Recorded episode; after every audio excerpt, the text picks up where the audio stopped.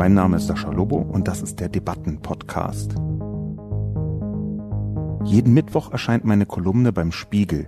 Die Redaktion sucht mir dann eine Handvoll Kommentare, vor allem aus dem Spiegel Forum, und hier im Debatten-Podcast reagiere ich darauf. Eine bundesweite Ausgangssperre wäre epidemiologisch unbegründet, wirtschaftlich desaströs und eine soziale Katastrophe. Wir sind jetzt in der Phase, in der die Fallzahlen steil ansteigen. Deshalb ist die Wahl der Mittel zum jetzigen Zeitpunkt richtig. Das Coronavirus ist ein ernstes, aber nicht unser einziges Problem. Wer sagt dem Virus, dass es mal kurz warten soll, während wir diskutieren? Guten Tag und herzlich willkommen zu einer weiteren Ausgabe des Debatten- und Reflexionscastes. Heute mit einer etwas besonderen Ausgabe aus einem ganz einfachen Grund. Ich habe auch eine sehr besondere Kolumne geschrieben, eigentlich keine Kolumne, sondern ein vergleichsweise langes Essay über die Corona-Gesellschaft. Wieder die Vernunft Panik hieß das Essay. Das war ein sehr breit rezipiertes, der überwiegende Teil der Reaktionen war positiv in sozialen Medien, in Twitter zum Beispiel. Auch die direkten Nachrichten, die mich erreicht haben, waren in der, mit einer Überzahl positiv. Insgesamt waren die Reaktionen durchaus auch manchmal sehr heftig negativ. Ich würde immer noch sagen, dass die positiven leicht überwogen haben, darunter auch solche Reaktionen, die mich besonders gefreut haben, wie, oh, das hat mich zum Nachdenken bewegt das ist bei einem Essay ziemlich genau das, was man erreichen möchte als Autor, nämlich dass Leute anfangen nachzudenken, vielleicht ihr Verhalten sogar zu ändern in einer Richtung, die man vorschlägt. 630 Kommentare gab es bei Spiegel im Forum spiegel.de. Das ist nicht jeden Tag so. Der Grund, warum ich das jetzt ausführe, noch bevor die Zusammenfassung des Essays kommt, ist, dass ich zwei Punkte dazu sagen möchte, die bitte für den ganzen Podcast gelten sollen. Es sind zwei sehr wichtige Punkte, beide, und ich glaube, dass die in Zeiten, wo Kommunikation tatsächlich entscheidend ist, bis hin dazu, was Rettung angeht, was Überleben von Menschen angeht. In einer solchen Zeit kann man nicht vorsichtig genug kommunizieren, beziehungsweise muss man, um es präziser zu sagen, genau abwägen. Das, was ich also tun möchte, ist einerseits eine Art Disclaimer für diesen ganzen Podcast auszurufen, eine Art Voraushaftungsausschluss. Das ist eine klassische Disclaimer, nur ein bisschen anders gedreht. Ich möchte nämlich sagen, dass alles, was ich in diesem Podcast sage, nach bestem Wissen und Gewissen recherchiert ist, dass ich versuche nur in den Bereichen zu bleiben, in denen ich glaube, ausreichend öffentlich sprechfähig zu sein, dass ich nur Quellen zitiere, von denen ich glaube, dass sie absolut vertrauensvoll sind, Komma, aber ich bitte trotzdem darum, dass man den Inhalt dieses Podcastes um Gottes Willen nicht als Handlungsanleitung begreift oder als allgemeine Referenz. Alles, was ich zitiere, alles, was ich sage, alles, was ich mit Quellen belege, soll von Leuten, wenn sie irgendwie daran denken, das als mh, hm, Richtungsanzeiger zu begreifen, bitte vorher nochmal gegenrecherchiert werden. Ich glaube, dass das Publikum dieses Podcasts einen solchen Aufruf vertragen kann und auch einordnen und einsortieren kann. Damit möchte ich mir explizit nicht erlauben, dass ich auch Unfug erzähle. Ich möchte aber vermeiden, dass ein Podcast, der bekanntermaßen ohne präzises Skript geführt wird, am Ende bei einzelnen Worten, einzelnen Begriffen, wie bei einer Goldwaage dann verwendet wird, um möglicherweise irgendeine Handlung zu rechtfertigen oder überhaupt erst sich davon motivieren zu lassen. Bitte hören Sie diesen Podcast mit aller Vorsicht, so wie Sie eigentlich jetzt auch alle Medien mit aller Vorsicht genießen müssen, was die Inhalte zu Corona und der Pandemie angeht. Natürlich gibt es auch jetzt gerade, wie wichtig ist das denn? Vertrauenswürdige Medien, redaktionelle, professionelle Medien. Wie gut ist es zum Beispiel, dass wir jetzt einen öffentlich-rechtlichen Rundfunk haben und nicht wie die jungen Liberalen noch im letzten Jahr gefordert haben, ach, das kann doch alles Netflix, wir brauchen eine komplette Reform der öffentlich-rechtlichen, ich will keine Gebühren mehr zahlen, ich paraphrasiere etwas überspitzt, aber die Richtung haben sie tatsächlich gefordert. Wie glücklich sind wir jetzt, dass wir hier einen öffentlich-rechtlichen Rundfunk haben, die das alles abfedern können, was an Kommunikationsbedarf besteht. Trotzdem ist vollkommen klar, und zwar an einem ganz aktuellen Beispiel erkennbar, dass man mit einer gewissen Vorsicht auf fast jede Quelle schauen muss. Die gesundheitsorganisatorisch wahrscheinlich weltweit größte Quelle, was den Vertrauensvorschuss angeht, dürfte die WHO sein, die World Health Organization der UNO, also die Weltgesundheitsbehörde schlechthin. Und die hat gerade etwas zurückgezogen, was auch in meiner Kolumne vorkommt, was ich jetzt in diesem Essay gewissermaßen zurückziehen muss. Ich hatte da über die Fake News geschrieben und wie komplex die ganze Gemengelage war mit Ibuprofen, dass zunächst ein Gerücht rumging, wo alle gesagt haben Fake News und dann haben sogar WHO-Beamte bestätigt, ja, wir möchten so ein bisschen halb warnen vor Ibuprofen. Diese Warnung der WHO ist jetzt zurückgezogen worden, weil sie offensichtlich nicht ausreichend viel Hand und Fuß hatte. Und wenn die WHO eine Warnung in eine Fake News Situation hinein, ein paar Tage später wieder zurückzieht, dann sollte das allen Menschen ein wirklich wichtiges Zeichen dafür sein, dass sie vorsichtig sind. Vorsichtig heißt nicht nichts tun. Vorsichtig sein ist keine Entschuldigung dafür, einfach komplett gar nichts zu tun. Es gibt einige Informationen, die tatsächlich A relevant sind und die B vor allem auch sehr entscheidend sind, dass man sie umsetzt, wie auch immer mh, hm, das in den einzelnen Ländern gehandhabt wird. Dazu in der Diskussion später mehr. Aber ich möchte, dass auch dieser Podcast ungefähr so gehört wird, als könnte eine meiner wichtigsten Quellen in der Kolumne, nämlich die WHO, fünf Tage später eine ziemlich zentrale Information wieder zurückziehen. Das ist die Attitüde, von der ich hoffe, dass man an diesen Podcast herangeht. Das ist also diese Art Haftungsausschluss. Der zweite Punkt ist kein Disclaimer, sondern ein Disclosure gewissermaßen. Diese beiden Dinge werden ohnehin häufig verwechselt, aber Disclaimer heißt mehr oder weniger Haftungsausschluss und Disclosure heißt eine Art Offenlegung. Und die Offenlegung, die ich hier vornehmen möchte, ist eine, die zwar mit diesem Haftungsgetöse zusammenhängt. Es gibt ja auch kein echtes Haftungsgetöse. Ich möchte das bloß einsortieren, aber etwas, was damit zusammenhängt und was mir heute zu wenig praktiziert wird. Übrigens quer durch die Medienlandschaft auch außerhalb von solchen Diskussionen. Nämlich die Offenlegung im Sinne von, wer spricht hier und warum? Auf Grundlage welcher, überspitzt gesagt, Anmaßung schreibe ich jetzt überhaupt über diese Corona-Situation?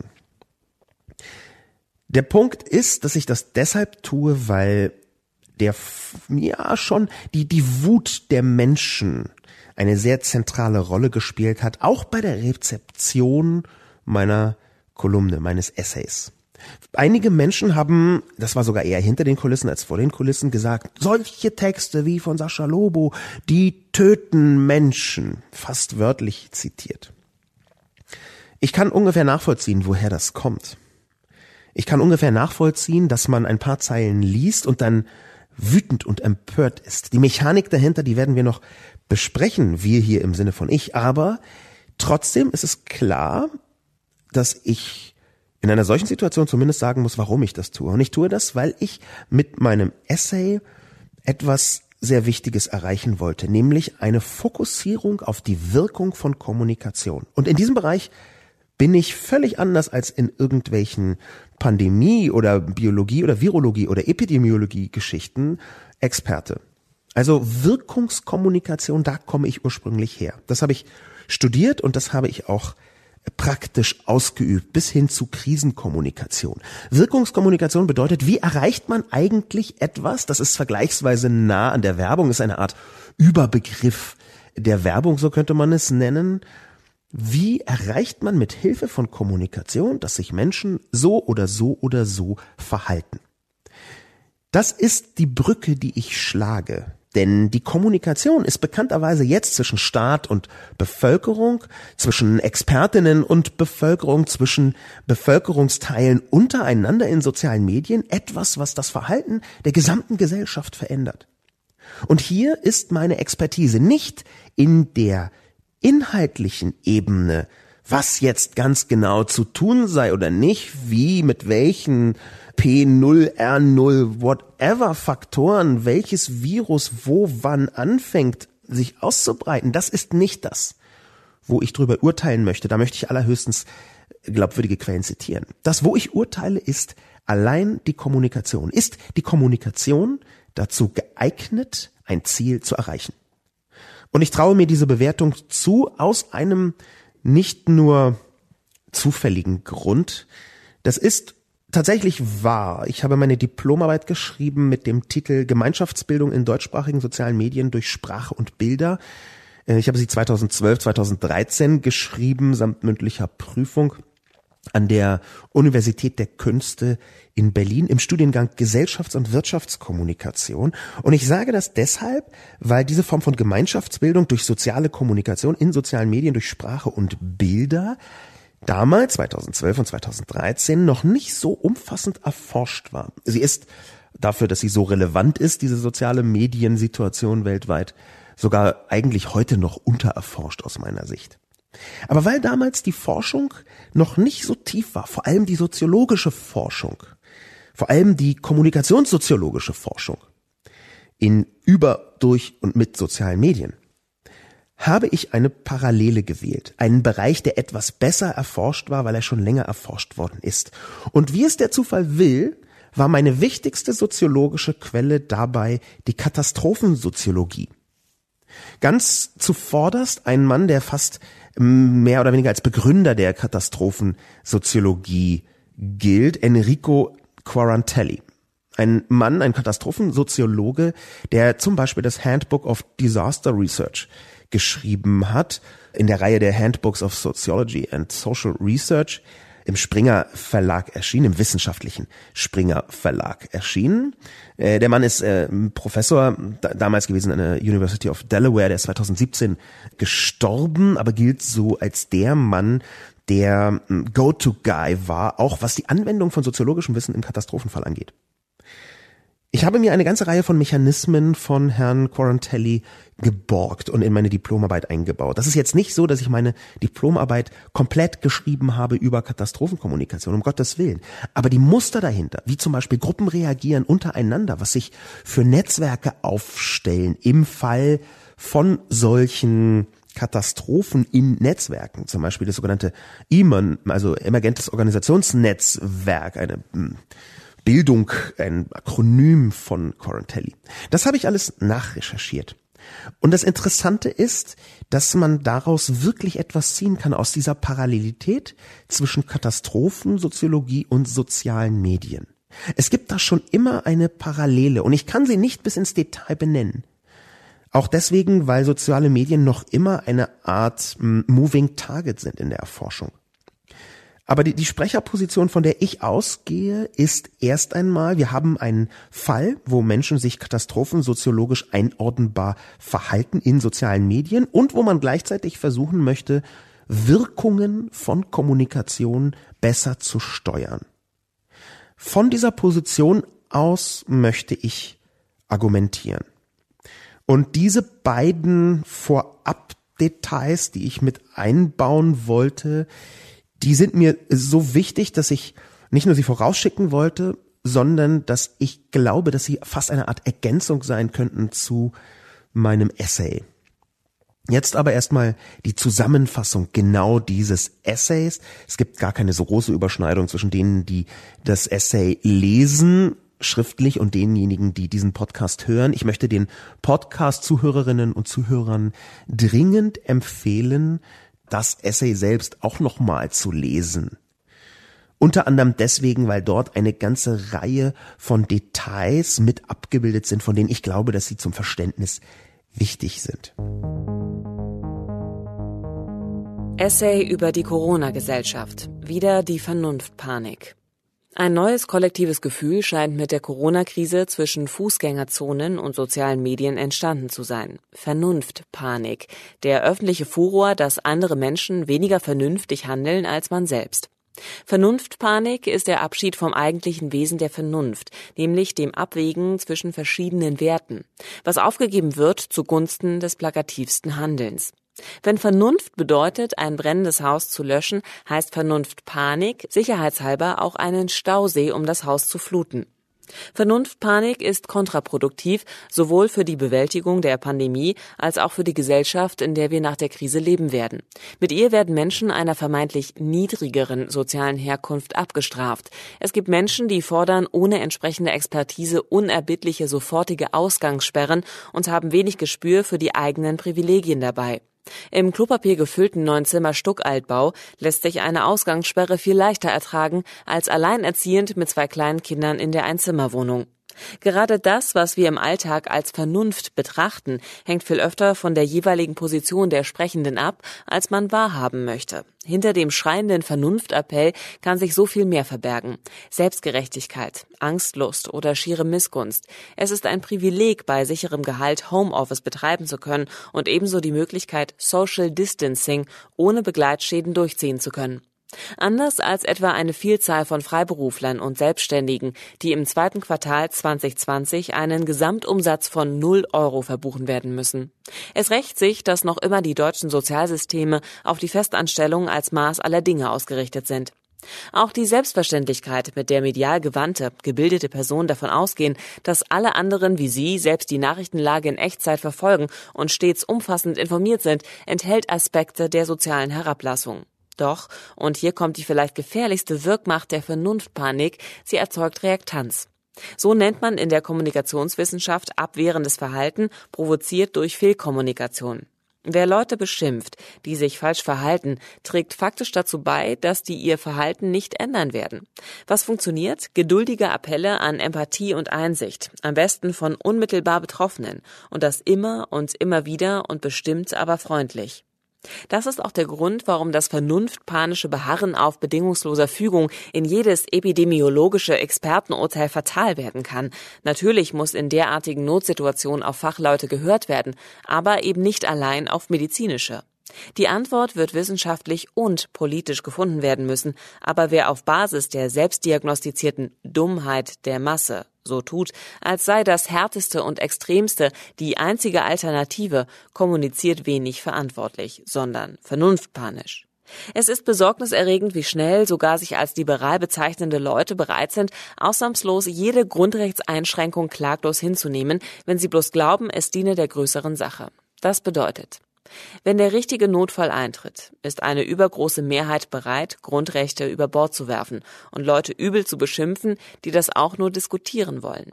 Die Vernunftpanik verhindert Debatten. In einer liberalen Demokratie sind die meisten gesellschaftlichen Fragen aber Abwägungsfragen und der diskursive Prozess der Abwägung ist legitim. Auch wenn er in diesem Moment nicht in das eigene Aufregungskorsett passt. Die gesellschaftlichen Spätschäden von Corona werden umfassend und tief sein, und es ist nicht falsch, jetzt darüber zu sprechen, aber es ist falsch, die eigene Vernunftpanik für das Maß aller Dinge zu halten. Fangen wir ruhig einfach mal direkt an mit den ganz großen Bögen, die geschlagen worden sind. Ich hatte eben schon angedeutet, es gab eine Vielzahl von Kommentaren, zum Beispiel auch auf Twitter, in, auf Facebook habe ich das gesehen, die man zusammenfassen könnte mit, sie gefährden Menschen dadurch, dass sie keine Ausgangssperre befürworten wollen oder jedenfalls nicht so einfach sich dem anschließen. Ich habe ja ganz extra dazu gesagt, ich bin überhaupt nicht gegen Maßnahmen, wenn Expertinnen und Experten, und zwar aus Politik und aus der Medizin und aus der Sozialforschung sagen, das ist sinnvoll. Ich bin bloß dagegen, dass weitgehend uninformierte, wütende Menschen sagen, wir brauchen jetzt sofort eine Ausgangssperre, wo eigentlich noch eine Debatte sinnvoll wäre. Und zwar auch gerade aus epidemiologischer Sicht. Ich transportiere hier nicht meine Einschätzung, sondern möchte diesen vielen Leuten, die gesagt haben, wer nicht, wer keine Ausgangssperre fordert, ist ein Massenmörder, diesen Menschen möchte ich entgegenhalten etwas, was Professor Alexander Kekulé getwittert hat am 20. März um 8.39 Uhr morgens. Diesbezüglich kann ich gleich dazu sagen, in dieser Minute ist es Freitag, der 20. März kurz nach 13 Uhr bei der Aufnahme. Alle Zahlen, alle Daten, die jetzt folgen, alle Quellen, die jetzt in diesem Podcast genannt werden, sind Stand Freitag, 20. März, 13 Uhr. Das heißt, Sie können, wenn dieser Podcast erstmals hörbar ist, am Sonntag, den 22. März, bereits wieder Geschichte sein. Wir reden hier noch von einer möglichen Ausgangssperre, die vielleicht kommt. Die Bundesregierung hat erstmals diesen Begriff öffentlich angedeutet. Die kann am Sonntag schon fällig sein. Aber das, was Kekulé sagt, ein renommierter nicht nur Professor, sondern auch Direktor des Instituts für äh, Biosicherheitsforschung, ein Virologe und Mikrobiologe. In dieser Mann, der auch die Bundesregierung beraten hat vor einiger Zeit, und zwar genau was äh, Disease Control angeht, dieser Mann twittert also, Eine bundesweite Ausgangssperre wäre epidemiologisch unbegründet, wirtschaftlich desaströs und eine soziale Katastrophe. Es gibt weniger einschneidende, aber genauso wirksame Mittel. Hashtag Coronavirus, Hashtag Budenkoller. Das sagt also jemand, der völlig eindeutig sehr viel mehr weiß als die vielen Leute, die getwittert haben oder auf Facebook rausgeschrien haben oder auf WhatsApp weitergeteilt haben oder eben auch in den Parks rumgeschrien haben, ihr Schweine, wieso bleibt ihr nicht zu Hause, geht nicht raus. Und ich rede jetzt hier nicht von Corona-Partys, sondern ich rede von den Leuten, die teilweise zwei Mütter mit zwei Kindern auf einem Spielplatz fotografiert haben und mit den verachtungsvollsten Worten in soziale Medien reingepresst haben die dazu geschrieben haben, stay the fuck home. Was fällt dir ein, auch nur rauszugehen, obwohl es zur Stunde erlaubt ist, rauszugehen und die Empfehlung lautet allein zu zweit mit Leuten, mit denen man zusammen wohnt oder mit einer Familie. Ein Foto habe ich gesehen, das zeigt zwei Frauen mit zwei Kindern erkennbar oder vielleicht sogar zweieinhalb, das ist nicht so genau zu sagen. Aber wer sagt denn, dass das nicht eine Familie ist? Nur ganz nebenbei im Jahr 2020 kann man davon ausgehen, das kann sehr wohl eine Familie sein, denn tun genau das, was empfohlen ist und müssen die Verachtung aushalten. Das halte ich für katastrophal.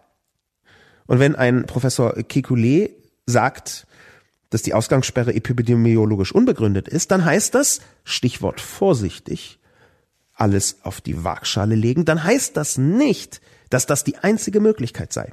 Dann heißt das aber, dass ein Teil der Fachwelt sagt, und zwar der ernstzunehmenden Fachwelt, dass eine Ausgangssperre epidemiologisch unbegründet ist und ein anderer Teil der Fachwelt sagt, sie sei begründet. Das ist gut und schön, dass eine solche Debatte stattfindet. Und genau dazu habe ich auch aufgerufen, dass Fachleute darüber debattieren. Das heißt aber gleichzeitig, dass jemand, der fordert, sofort Ausgangssperre her, dass diese Person sich für ihre eigene Expertise ganz offensichtlich etwas zu weit aus dem Fenster lehnt. Es sei denn, sie ist Teil dieser Fachwelt. Und ich habe nachgeschaut, insbesondere auf Twitter haben viele Leute die Ausgangssperre gefordert, die wirklich sehr nicht Teil einer Fachwelt im Bereich Virologie und Epidemiologie waren. Diesen Einschlag, den könnte man ja noch vertiefen.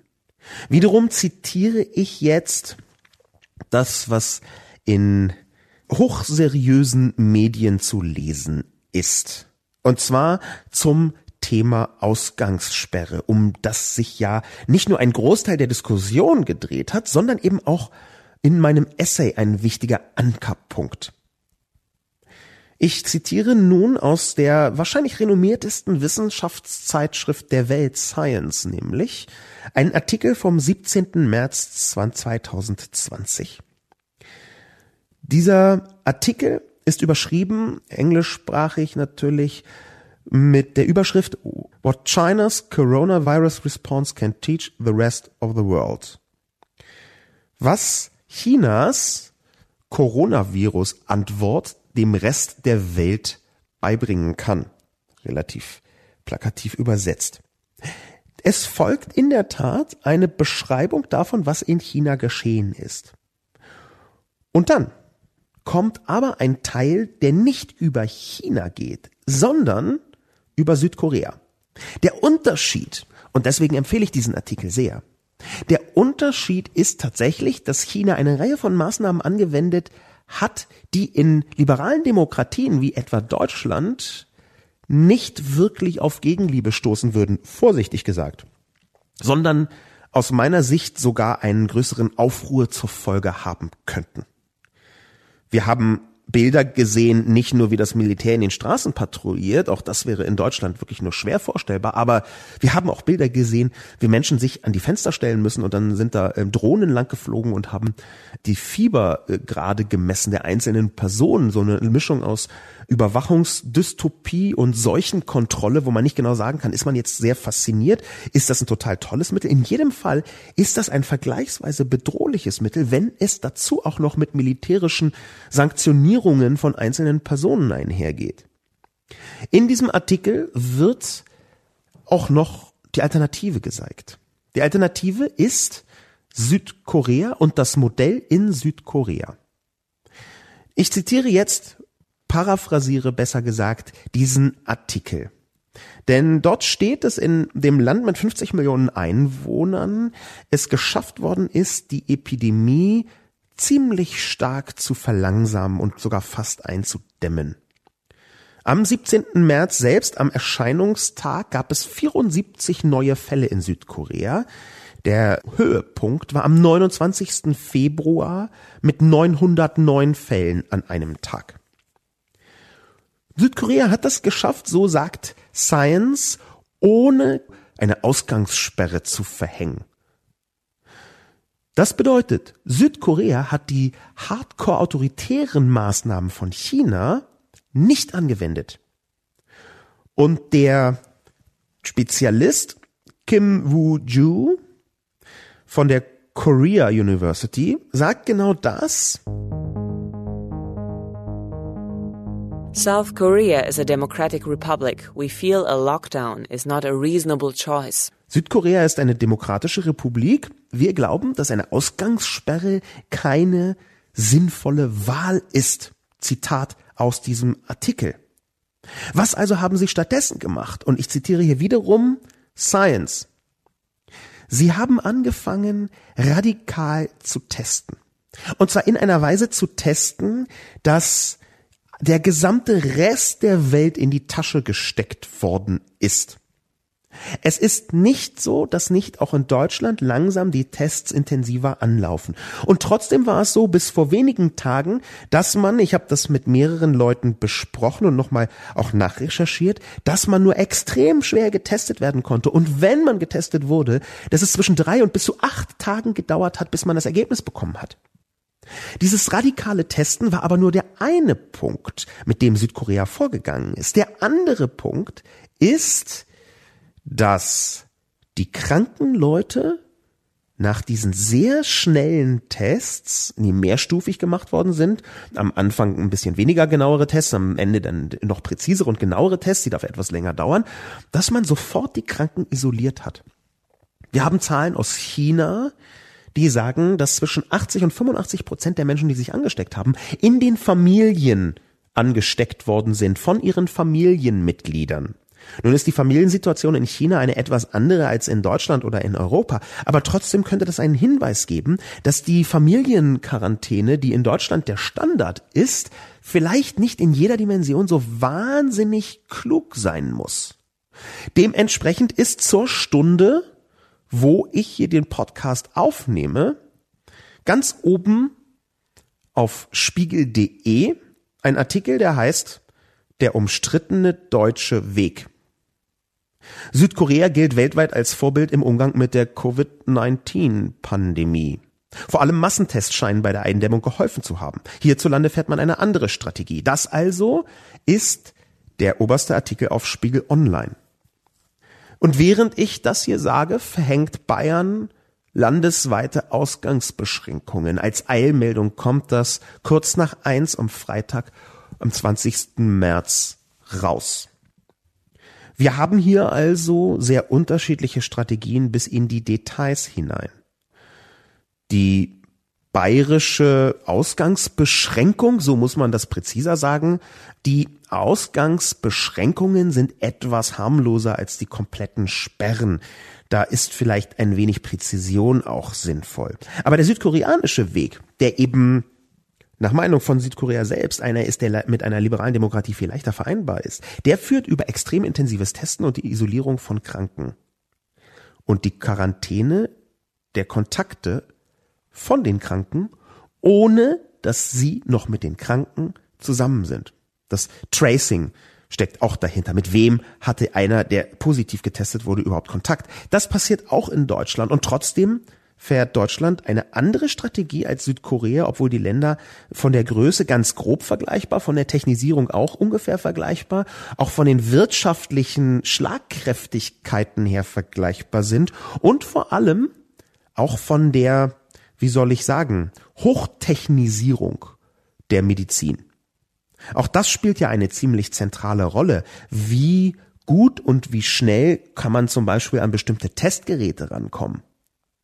Wir haben hier also ein Land Deutschland, wo eine Strategie gefahren wird, die eine andere ist als eine, die sich schon herausgestellt hat als sinnvoll und die ohne Ausgangssperren arbeitet. Das heißt nicht, dass ich gegen Ausgangssperren oder Beschränkungen plädiere.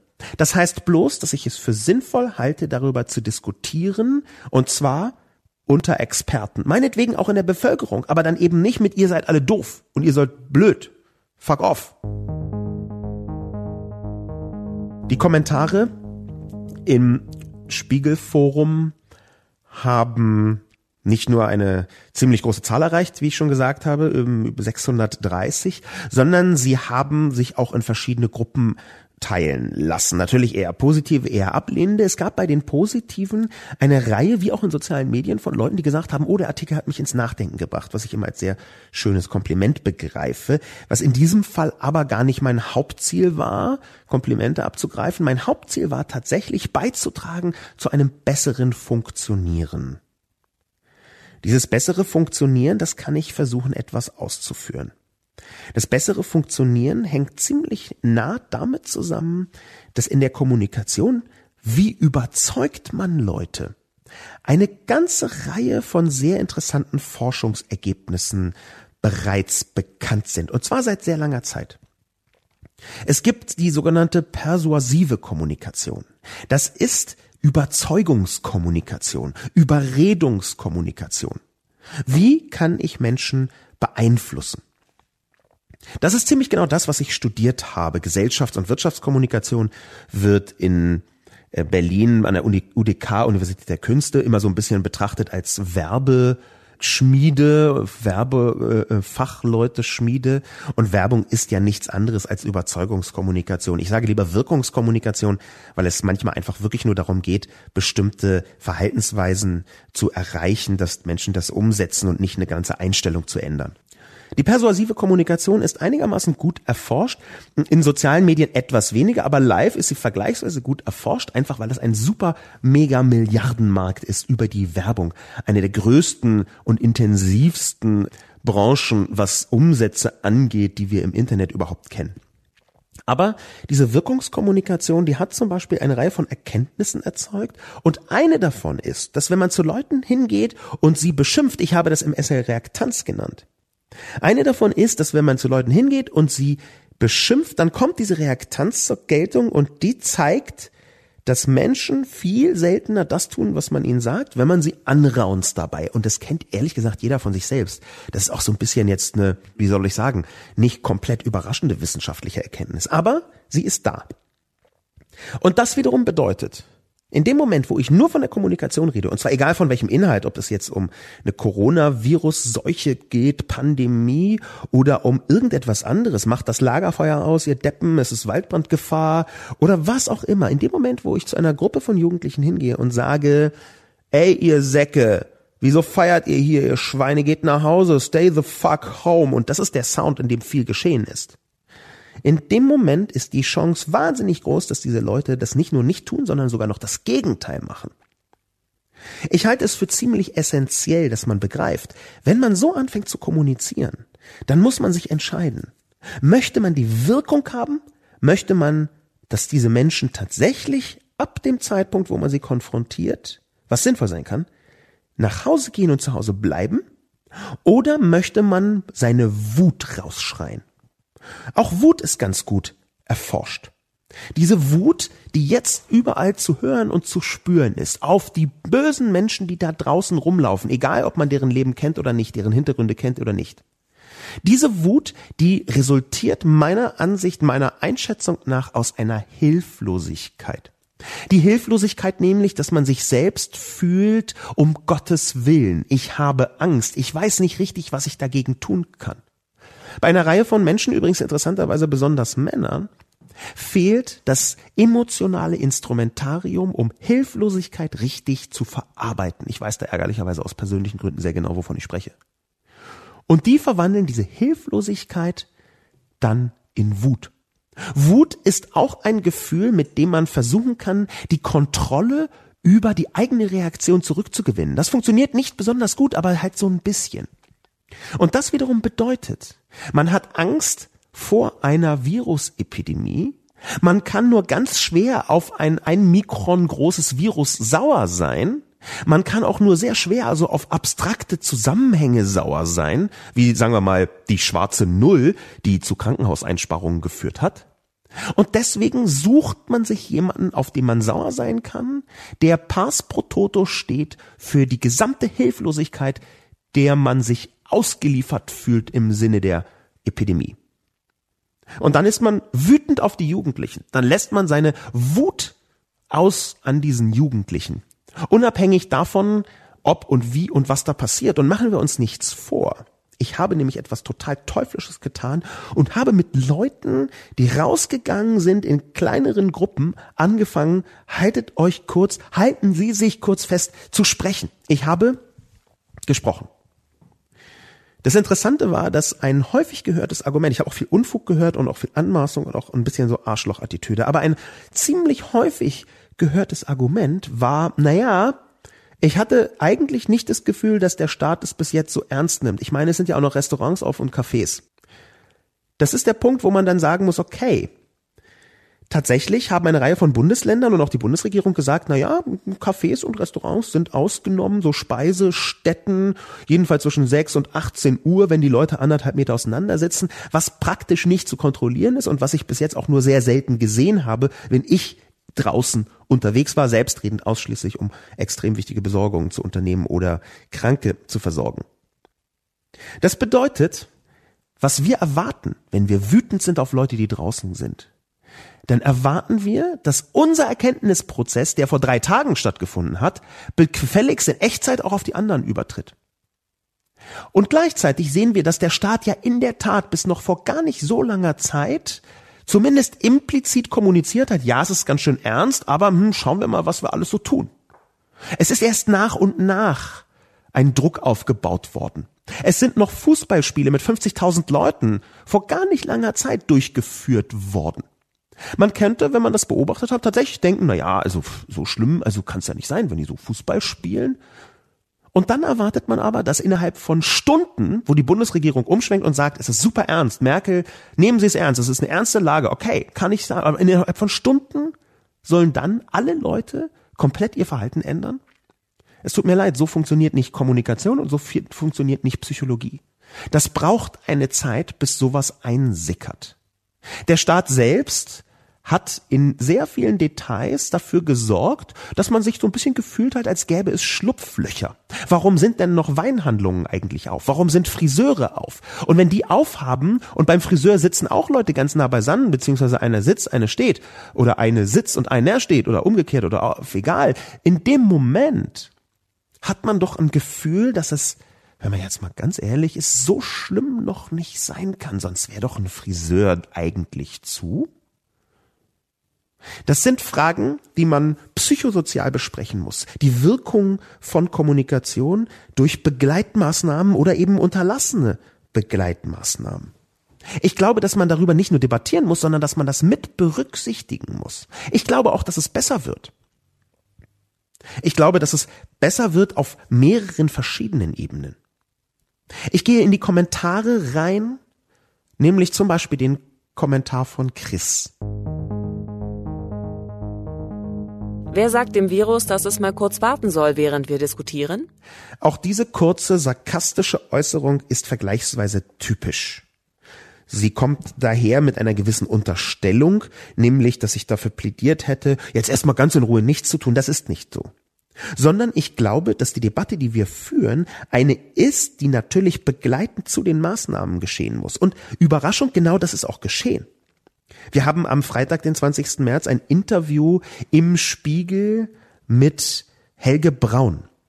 Helge Braun ist nicht nur Kanzleramtsminister, also ein sehr mächtiger Mann, die rechte oder linke Hand von Merkel, sondern er ist selbst auch Arzt.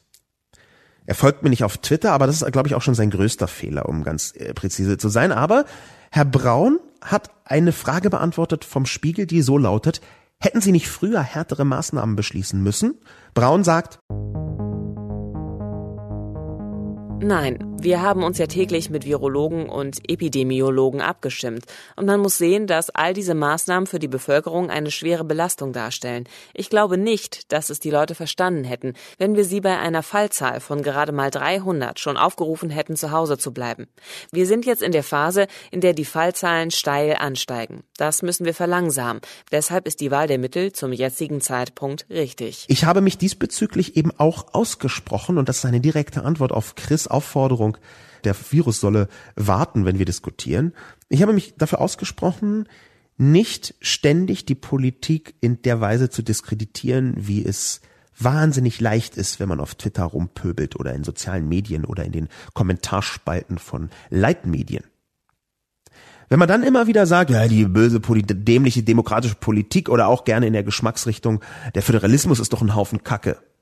Wenn man das alles tut, dann glaube ich, unterschätzt man, dass in der Politik, und ich habe mit Leuten gesprochen, die da tätig sind, in einer Weise Unfassbares geleistet wird im Moment, dass man sich erstmal vergegenwärtigen muss, wie tief diese Krise eingreift in die Administration, die ja auch sonst schon ausgelastet ist. Da sind Stäbe, die praktisch rund um die Uhr tagen, die versuchen zu organisieren, was ein extrem komplexer Prozess ist. Gesellschaft ist ein komplexes Ding und die Steuerungsmechanismen von Gesellschaft, also die in der liberalen Demokratie bei der Politik liegen, die ist ebenfalls unfassbar komplex. Alleine, wie ich mit Testergebnissen verfahre. Alleine, dass ich zum Beispiel bei der Übertragung von Testergebnissen irgendwie so ein bisschen so ein ansatzweise Datensicherheit und Datenschutz mit abbilden kann, was den Leuten obviously wichtig ist, weil es auch in verschiedenen Gesetzen steht. Das ist so komplex, dass ich nicht glaube, dass man sagen kann, man muss doch nur einfach. Das ist eine Geringschätzung der demokratischen Politik, die aus meiner Sicht gerade gar keinen wahnsinnig schlechten Job macht. Und da immer wieder zu sagen, die hätten viel früher alles machen müssen. Was man tun kann, und das habe ich auch getan, ist die ganz grundsätzliche Strategie in Frage zu stellen. Und das habe ich nicht getan, weil ich gerade so geil drauf war, mal was in Frage zu stellen, sondern weil ich dem vorher schon beschriebenen Artikel gefolgt bin von unter anderem den Wissenschaftsjournalisten des Spiegel, die sich damit sehr präzise auskennen, und natürlich den Wissenschaftlerinnen und Wissenschaftlern, die in Science geschrieben haben. Ich glaube, dass natürlich eine Kritik an der Strategie sinnvoll sein kann, dass aber die Kritik, man muss doch nur eine ist, die nicht valide ist. Interessant beim nächsten Kommentar ist eine Form von Stilfrage, die ich aber hineingenommen habe, weil der Account mir einigermaßen wichtig ist, der sie geäußert hat auf Twitter. Es handelt sich um Mark Oliver Frisch. Er twittert unter dem Twitter-Handle, also dem dortigen ähm, Namen auf Twitter, Knallkultur. Und wenn jemand schon unter Knallkultur twittert, dann ist ja auch vollkommen klar, dass ich den mal hier in diesen Podcast hineinnehmen muss. Marc Oliver Frisch, Knallkultur, schreibt auf Twitter eine in der Tendenz erstmal positive Kritik, die dann aber zwei vergleichsweise wichtige Punkte nach vorne bringt. Diesen in Klammern richtigen Text hätte man auch schreiben können, ohne das reaktionäre Muster zu bedienen, das Verhalten zum Schutz anderer rhetorisch mit Begriffen wie Panik oder Furor koppelt. Neue Wortschöpfungen, die diese Koppelung kosmetisch überdecken, ändern ja nichts daran. Man hätte das zum Beispiel tun können, indem man Begriffe wie Vernunft oder auch wieder häufiger den gesunden Menschenverstand historisch einordnet und sich ihre Problematik bewusst macht. Ersteres dient immer auch sozialer Kontrolle, zweiteres pathologisiert Regelverstöße. Wenn die Menschen nun wieder verstärkt von Vernunft oder dem gesunden Menschenverstand zur Durchsetzung und Kontrolle aller möglichen Regeln reden, dann hat das also durchaus bereits autoritäre und faschistoide Züge. Dazu bedarf es gar keiner neuen reaktionären Wortchimären. Solidarität ist schwierig, weil die Vorstellungen davon verschieden sind und sich Solidarität auch nicht gesellschaftlich oder staatlich durchsetzen lässt. Deshalb sollte man als übertrieben empfundene Durchsetzungsversuche rhetorisch nicht mit der Solidarität selbst koppeln. Knallkultur, Marc Oliver Frisch hat recht. Weitestgehend. Einen einzigen Punkt würde ich an seiner Kritik so ganz sanft, also vielleicht äh, 9,4 Prozent von den 100 Prozent Kritik, die er geäußert hat, würde ich zurückweisen und sagen, ich habe sehr absichtsvoll nicht vom gesunden Menschenverstand geredet. Auch ich halte den Begriff gesunder Menschenverstand für einen autoritären, das muss jetzt nicht faschistoid sein, aber er ist definitiv ein autoritärer Zug, der sich selbst zum Einschätzungsnabel, und zwar zum begründungslosen Einschätzungsnabel der Welt ernennt, der gesunde Menschenverstand. Das ist auch eine Pathologisierung, das ist autoritär und ich weiß, woher die Bezeichnung faschistoid in diesem Kontext kommt. Den kompletten Rest, damit hat Marc Oliver Frisch recht. Ich habe selbst schon mal, und zwar häufiger in meinen Kolumnen, über die schwierige Missbrauchbarkeit und den Missbrauch des Begriffs Vernunft geschrieben. Ich habe mich aber trotzdem, obwohl ich das weiß und er recht hat, dazu entschieden, das zu tun, nämlich mit dieser neuen Wortschöpfung Vernunft Panik. Aus dem einfachen Grund, weil meine Abwägung eine andere war als bei Mark Oliver Frisch. Ich kann aber total akzeptieren, dass Mark Oliver Frisch diese Abwägung für nicht richtig hält. Das war für mich in der Situation etwas, wo ich gesagt habe, okay, ich möchte diesen Begriff Vernunft benutzen, um ihn zu brechen mit Vernunft Panik. Und natürlich ist Vernunft auch historisch in bestimmten Bereichen belastet. Gerade weil Rechte und Rechtsextreme jetzt auch wieder aus den Löchern kriechen mit solchen Begriffen wie Mitte der Gesellschaft oder Vernunft, ein sehr artverwandtes Ding. Ich habe mich dazu entschlossen, weil ich glaube, dass eine Umformulierung weniger plakativ gewesen wäre. Man kann diese Entscheidung kritisieren, das tut ja Mark Oliver Frisch auch. Ich habe mich aber trotzdem dazu entschieden, muss aber in jeder Dimension ansonsten Mark Oliver Frisch recht geben. Einer der Kommentare, die am meisten mit besprochen worden sind und die auch für sich viel Resonanz verursacht haben, stammt von Olli 0816. Olli 0816 glaubt nicht, dass die restriktiven Maßnahmen richtig sind. Ich habe mir heute erlaubt, in der Früh einen Waldspaziergang zu machen. Der ist fünf Minuten entfernt und ich war nicht der Einzige dort. Es gibt sicher Leute, die das verurteilen, aber solche Spaziergänge sind für die persönliche Hygiene notwendig. Nur in der Wohnung sitzen macht einen doch verrückt. Während des Spaziergangs habe ich über die momentane surreale Situation nachgedacht. Man wird, wenn man draußen ist und die wenigen Leute sieht, förmlich darauf gestoßen. Ich bin zum Beispiel inzwischen nicht mehr der Ansicht, dass die strengen Maßnahmen noch sinnvoll sind. Vor vier Wochen wäre es so gewesen, und ich weiß, dass ich durch diese These viele negative Bewertungen bekomme. Man sagt, dass man damit das Virus verlangsamen und dadurch die Überlastung des Krankensystems zumindest herausschieben möchte. Es geht also nicht mehr darum, den Virus auszuhungern wie in China. Im Ergebnis heißt es, dass die meisten ihn bekommen werden. Wir werden, wenn die Zahlen so weiter steigen, spätestens am Wochenende soweit sein. Exponentielles Wachstum, dass die Ärzte ähnliche Entscheidungen treffen müssen, wer leben darf und wer sterben muss. Die Verlangsamung wird ab diesem Zeitpunkt sinnlos. Im Gegenzug wird die Existenz von unzähligen Menschen in den Boden gerammt. Wie der Autor richtig schreibt, müssen wir auch nach dem Virus ein Leben haben. Und das wird für viele, wenn wir so weitermachen, katastrophal. Es werden bei den strengen Maßnahmen viele sterben. Und wenn wir es lockern, auch. Und wenn wir es lockern, wird es schneller vorüber sein, mit einer hohen Anzahl von Toten. Wenn wir streng sind, wird es länger dauern, mit einer über einen längeren Zeitraum hohen Anzahl an Toten. Es gibt also keine gute Lösung. Von daher denke ich inzwischen, dass die Maßnahmen nur die Angst berechtigt bedienen, aber falsch in Bezug auf diese Krise sind. Dieser Kommentar von Olli 0816 balanciert auf der Klippe einer sehr großen Schwierigkeit, nämlich der Abwertung von Leben. Das ist, auch wenn Olli 0816 versucht, das einigermaßen freundlich zu machen, für mich so nicht hinnehmbar. Natürlich muss man Abwägungen treffen. Aber ich glaube zum Beispiel nicht, dass es eine Alternative zur Verlangsamung gibt. Das ist auch nicht das, was ich mit meiner Kolumne habe sagen wollen.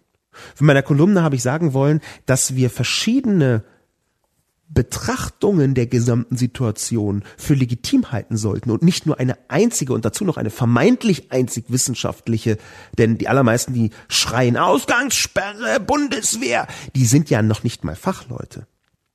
Ich glaube aber, dass ein Olli 0816 einen großen Fehler macht, der in der Abwertung von menschlichem Leben resultiert. Da ist ein bisschen zwischen den Zeilen, naja, dann sterben halt viele, Hauptsache werden nicht so viele arbeitslos drin. Und das halte ich nicht für eine sinnvolle oder auch nur legitime Position. Ich möchte mich da gar nicht in Rage reden, obwohl ich das tun könnte, aber ich möchte es deswegen nicht tun, weil Olli 0816 das in gesetzten Worten getan hat. In gesetzten Worten der Höflichkeit. Dahinter steht aber etwas, was ungefähr der Strategie nahe kommt, die die Regierung Boris Johnson in Großbritannien zuerst fahren wollte, nämlich die sogenannte Herdenimmunität. Herdenimmunität ist ein Begriff aus der Epidemiologie, wo bei einer bestimmten Zahl von Menschen, die immun sind gegen die Krankheit, zum Beispiel, weil sie sie schon mal hatten und weil bei manchen Krankheiten, wenn man sie schon mal hatte, man dann immun wird, bei einer bestimmten Zahl von ähm, Immunisierungen, die liegt irgendwo zwischen 65 und 80 Prozent, da gibt es unterschiedliche Zahlen bei unterschiedlichen Krankheiten, das hängt von ganz vielen Faktoren ab, aber irgendwo in der Größenordnung ist es tatsächlich so, dass eine Pandemie eingedämmt wird, weil der Erreger halt nicht mehr ausreichend viele Orte, Wirte findet, von wo er von A nach B springen kann. Das war zuerst eine Strategie in Großbritannien, es gibt aus dem Guardian einen Artikel von einem Epidemiologen überschrieben, ungefähr übersetzt. Als ich zuerst die Strategie von Großbritannien hörte, dachte ich, es wäre eine Satire. Das hängt damit zusammen, dass diese Strategie einfach das Sterbenlassen von Leuten beinhaltet. Und ich halte das nicht für akzeptabel. Das, was also Olli 0816 hier eingebaut hat, worüber er nachdenken möchte, ist eigentlich die Aufgabe, Kündigung von einer Übereinkunft, menschenrechtlichen Übereinkunft, nämlich, dass wir um jedes Leben kämpfen. Und zwar kämpfen im Sinne von jedes Leben hat eine eigene Würde und darf nicht links liegen gelassen werden.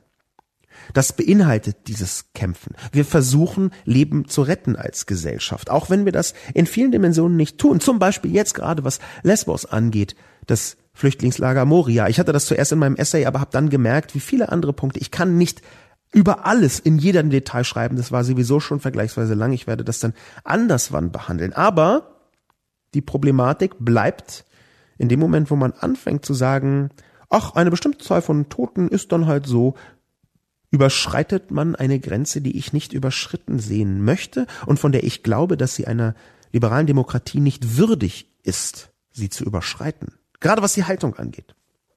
Ich möchte also den Kommentar von Olli 0816 zurückweisen. Und ich möchte nicht sagen, wir sollen nicht mehr verlangsamen. Wir sollen verlangsamen, schon um das äh, Gesundheitssystem nicht zu überlasten. Und das sagen wirklich fast alle Expertinnen und Experten. Unter anderem auch der Kanzleramtsminister Helge Braun. Und gleichzeitig sehen wir, dass es inzwischen, auch das sind Aussagen von Fachleuten, gar nicht mehr reicht, dieses Prinzip flatten the curve hinzubekommen. Also die Verlangsamung, bei der ebenso nach Expertenmeinung die Gesamtzahl der Kranken am Ende gar nicht sinkt. Südkorea hat es geschafft, dass die Gesamtzahl der Kranken sinkt. Auch das wäre eine Frage, ist vielleicht die Strategie von Südkorea eine, die nicht nur flatten the curve bedeutet, sondern aktiv gegen eine größere Zahl von Erkrankungen zu arbeiten, nicht vielleicht besser als die deutsche? Das ist nichts, was ich diskutieren könnte. Da fehlt mir das Fachwissen im Detail. Aber ich glaube, das ist etwas, was unter Fachleuten definitiv diskutiert werden sollte, weil es Länder gibt, die es geschafft haben. Wir sehen das in Singapur, wir sehen das an Südkorea, wir sehen das an Taiwan und wir sehen das an China. Und das Land von diesen Vieren, die es geschafft haben, nachweisbar, diese Epidemie einigermaßen in den Griff zu bekommen, das Land, was Deutschland am ähnlichsten wäre, wäre eindeutig Südkorea. Der nächste Kommentar kommt von Benno. Klar, nicht die Corona-Partylöwen sollen sich zusammenreißen, sondern die ängstlichen Vorerkrankten, die sich an ihr bisschen Leben klammern. Falscher Artikel zur falschen Zeit.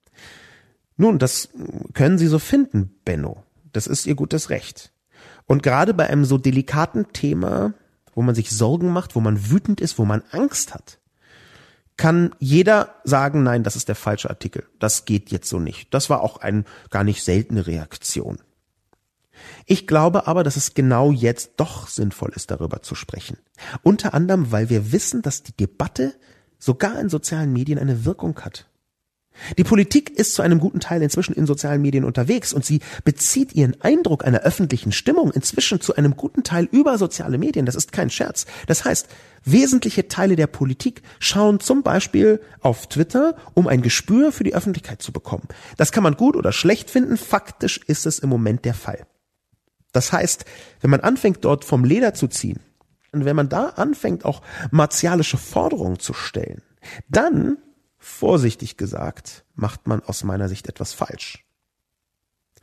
Ich glaube, dass die Corona-Partylöwen, wie Benno schreibt, vor allem gar nicht so häufig sind, wie behauptet wird. Es gab zwar einen Artikel, wiederum am Freitag, den 20.03. um 9.45 Uhr auf spiegel.de, war überschrieben mit Polizei löst Corona-Party von Jugendlichen auf. Weil sie trotz Corona-Krise zusammenkamen, löste die Polizei eine Feier unter Jugendlichen auf in Sachsen-Anhalt. Artikel von Freitag. Ich vermute, die Party war am Donnerstag oder Mittwoch. Ich habe bei der Berliner Polizei angerufen und gefragt, gibt es eigentlich schon Zahlen dazu, wie oft die Polizei einschreiten musste in Berlin, wo ich ja in sozialen Medien eine Vielzahl von Leuten gesehen habe, die gesagt haben, diese scheiß Jugendlichen, die treffen sich und die diese Verachtung und die wollen alle nicht. Ich habe mal einfach angerufen und gefragt. Das Problem ist, dass die Berliner Polizei hier noch nicht offiziell sprechfähig ist. Die haben gerade erst angefangen, im Prinzip mehr oder weniger mit Merkels Ansprache, die Zahlen dazu zu erheben, wie oft sie eigentlich einschreiten müssen, weil eine Versammlung im Park, sagen wir mal, nicht geboten ist. Ich kann aber schon mal inoffiziell andeuten, eine Tendenz, die mir sagt, wenn ich das alles richtig verstehe, dass die ersten tatsächlichen Statistiken dazu, die wir Anfang der Woche, zum Beispiel nach diesem Wochenende sehen werden, viel eher im sehr kleinen Bereich sind. Das sind Einzelfälle. Jedenfalls, wenn man von vier Millionen Menschen in Berlin ausgeht. Wenn man davon ausgeht, dass es ja doch auch immer noch vergleichsweise viele Jugendliche gibt. Dann schimpfen im Moment sehr viele Menschen auf Jugendliche, wo wir vielleicht am Montag oder Dienstag von der Polizei in Berlin hören, mh, hm, das waren x Fälle mit x von einer vergleichsweise kleinen Zahl. Wie gesagt, ist die Polizei hier noch nicht sprechfähig.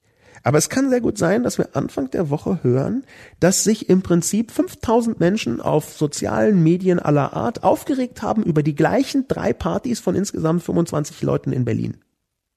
Man kriegt eine bestimmte Anzahl von Menschen in einer Gesellschaft praktisch nie dazu, vernünftig zu sein. Vernunft hier in Anführungszeichen dank an Mark Oliver Frisch. Man kriegt eine bestimmte Anzahl von Menschen nie dazu, sich angemessen zu verhalten. Und das hält bis zu einem gewissen Grad eine Gesellschaft auch aus. Aber schwierig wird es, wenn zum Beispiel auch medial, aber eben auch sozialmedial diese einzelnen Fälle mit den immer gleichen Fotos bezeichnenderweise betrachtet werden als Normalfall. Wenn eine ganze Generation verachtungsvoll gestraft wird, wo viele sehr junge Menschen sich unfassbar toll engagieren, einkaufen gehen und so weiter, die Einkaufe dann vor die Tür von den Großeltern stellen, damit sie sich um Gottes Willen nicht sehen und irgendwie am Ende irgendwas übertragen. Viele verhalten sich vorbildlich und dann bauscht man, und das kann tatsächlich so sein, wenn wir die ersten Statistiken sehen, bauscht man eine Zahl von Einzelfällen dramatisch auf, um eine ganze Generation zu diskreditieren. Wie gesagt, haben wir noch nicht die Zahlen. Aber ich bin vergleichsweise sicher, dass die absolut überwiegende Zahl der jungen Menschen in der Tendenz das einsieht oder einsehen wird. Denn das muss man eben auch dazu sagen. Ich möchte ein solches Verhalten, dass man jetzt im Café rumsitzt und zu 35 auf engstem Raum irgendwas tut, möchte ich nicht rechtfertigen. Ich möchte aber schon sagen, wie Kommunikation funktioniert. Nämlich nicht von einer Sekunde auf die andere. Es ist nicht so, dass am Mittwochabend Merkel sagt, so, ihr müsst jetzt alle brav sein und zack sind alle brav. Das ist ein Prozess. Ein Prozess, der auch mal zwei, drei, fünf, sieben, acht, neun Tage dauern kann. Und es ist legitim. Ich habe sogar gesehen, und zwar wirklich mit eigenen Augen gesehen, dass Leute geschimpft haben, die drei Tage vorher noch genau das gleiche getan haben. Ich habe mit einer wahnsinnig klugen Frau telefoniert, Judith Horchert nämlich, der Netzweltchefin vom Spiegel. Obwohl dieses Telefonat privat ist, traue ich mich jetzt mal ungefragt daraus zu zitieren, denn sie hat etwas gesagt, was ich für unbedingt zitatwürdig halte. Sie hat nämlich gesagt, es hat sie so ein bisschen erinnert an Ex-Raucher, die vom Tag des Aufhörens mit dem Rauchen an anfangen, die schärfsten und unerbittlichsten Raucherkritiker zu sein. Und wirklich gar kein Verständnis mehr entwickeln, falls jemand dann doch noch mal eine Zigarette und so weiter und so fort. Ein bisschen fühlten wir uns beide in dem Telefonat genau daran erinnert, dass nämlich Leute, die vor vier oder fünf Tagen selbst noch das getan haben, was total verantwortungslos war, meinetwegen in einem Fußballstadion zu sein, und was damals schon verantwortungslos gewesen ist, dass die es jetzt eingesehen haben, sagen wir mal am Tag vor der Merkel-Ansprache, und dann am Mittwochabend rumgehen und Jugendliche ermahnen, die sich zwei Tage später so verhalten wie sie vorher. Weil sie so die neu überzeugten sind und ihren eigenen Verhaltensmustern gegenüber wütend. Noch gestern wusste ich nicht Bescheid, aber jetzt muss ich das irgendwie kompensieren, indem ich Leute, die sich so verhalten, jetzt, wie ich gestern, nochmal extra stark unter Druck setze und beschimpfe mit voller Wut. Ich glaube, wir müssen ein bisschen toleranter sein, und zwar schon aus Stichwort Reaktanz.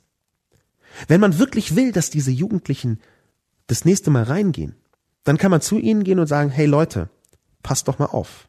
Ich habe das beschrieben in der Kolumne. Mit Geduld und einer gewissen Hartnäckigkeit, einer Bestimmtheit, aber Freundlichkeit. Und immer und immer wieder, es ihnen wieder und wieder sagen. So funktioniert das mit persuasiver Kommunikation am besten. Und zwar am besten auch, wenn man eine Betroffenheit herstellt. Wenn man also sagt, hört mal zu, ihr geht hierher, und das ist deswegen schwierig, weil, und meine Großmutter ist in der Risikogruppe. Und dann könnte es sein, dass. Ich bin selbst betroffen, weil. Könnt ihr nicht bitte, es ist wirklich gefährlich.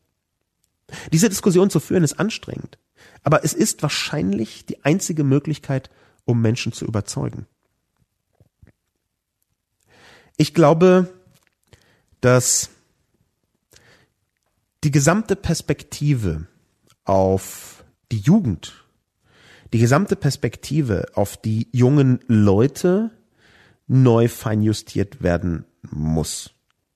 Unter anderem deswegen, weil natürlich eine gewisse, jetzt muss ich dieses Wort schon wieder so sagen, ähm, Unvernunft auch so eine Art Markenzeichen sein kann der Jugend. Nicht muss, aber kann. Das ist auch gut nachvollziehbar. Aber ich glaube, dass diese Form von eben nicht den ganz klassischen rationalen Gesellschaftsmustern zu folgen, dass diese Form von Verhaltensweise durchaus auch in, in vielen Fällen positiv ist, diese Jugendrebellion hört man heute, dass sie jetzt aber natürlich bei Corona toxisch werden kann und dass man einen Umgang damit finden muss. Ich weiß nicht, wie dieser Umgang aussieht, aber ich weiß, dass persuasive Kommunikation, wenn man sie ernst nimmt, eben nicht durch Shaming und Beschimpfing so richtig gut funktioniert. Das Problem auf mehreren Ebenen von anderen Seiten zu beleuchten, möchte ich mit einem Schlussakkord versehen, der mich in der Tat wirklich besorgt hat. Einem Schlussakkord, wo ich zwei ehemalige Mitarbeitende von Spiegel ein bisschen aufeinander prallen lasse.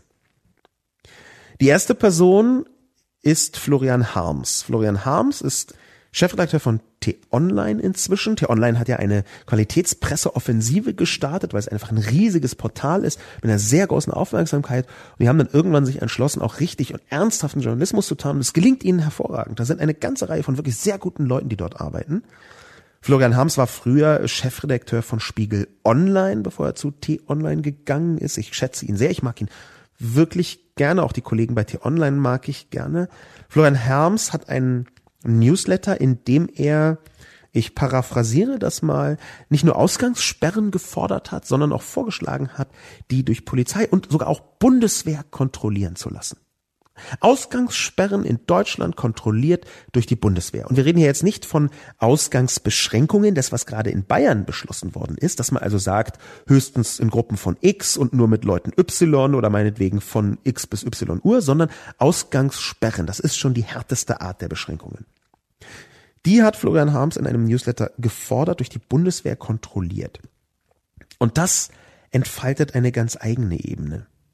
Ich möchte darauf antworten mit der anderen Mitarbeitenden, ehemaligen Mitarbeitenden von Spiegel, nämlich Ferda Attermann, eine liebe Kolumnenkollegin, die ähm, keine Kolumne mehr schreibt. Die hat auf Twitter darauf im Prinzip geantwortet, indem sie geschrieben hat, Ferda Attermann, es gibt Schätzungen, wonach 15 bis 20 Prozent in der Bundeswehr eine rechtsextreme Gesinnung haben. Ein Ausnahmezustand mit rassistischen, bewaffneten Offizieren auf der Straße. Das finde ich auch keineswegs beruhigend. Das Coronavirus ist ein ernstes, aber nicht unser einziges Problem.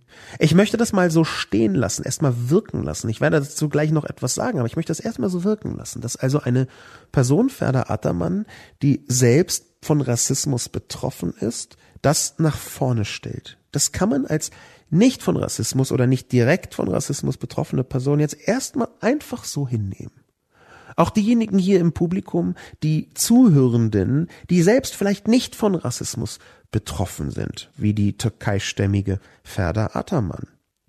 Die können jetzt auch einmal erstmal kurz versuchen, nicht sofort einen Reflex im Kopf zu formulieren, äh, was soll denn das jetzt? Sondern kurz nachzudenken, ob es nicht tatsächlich sein kann, dass sogar in einer so krassen Situation wie jetzt beim Coronavirus genau aus solchen im Prinzip demokratischen, staatsbürgerlichen Gründen etwas mehr Vorsicht geübt werden sollte. Und damit meine ich nicht, dass man die drastischen Maßnahmen auf keinen Fall gutheißen kann. Wenn die von Expertenseite als alternativlos betrachtet werden sollten, dann würde ich sagen, okay, dann ist das wohl alternativlos. Ich kann das schwer beurteilen. Ich kann beurteilen, ob die richtig kommuniziert wird und das werde ich definitiv auch tun. Aber die Maßnahmen selbst kann ich nicht beurteilen. Was ich aber auch nicht beurteilen kann, ist genau diese Antwort von Ferda Attermann und zwar aus der Emotionalität heraus. Zu wissen, dass dort draußen eine Ausgangssperre formuliert wird, wo im Zweifel Leute dabei sind, die einen hassen. Und ich weiß nicht, ob diese Schätzungen von 15 bis 20 Prozent in der Bundeswehr eine rechtsextreme Gesinnung, ob die valide sind. Es gibt sehr viele verschiedene Schätzungen.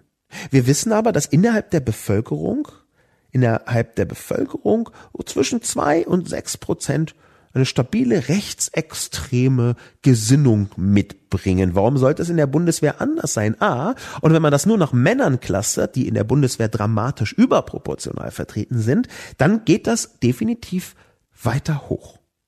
Das reicht ja tatsächlich, dass das kontrolliert wird von bewaffneten Menschen, wo man sich vorstellen kann, in welche Richtung das geht. Und wo man sich erst recht vorstellen kann, selbst wenn das alles total im Griff gehabt werden würde, dann kann man sich trotzdem vorstellen, dass allein aufgrund dieser Zahlen eine Angst besteht.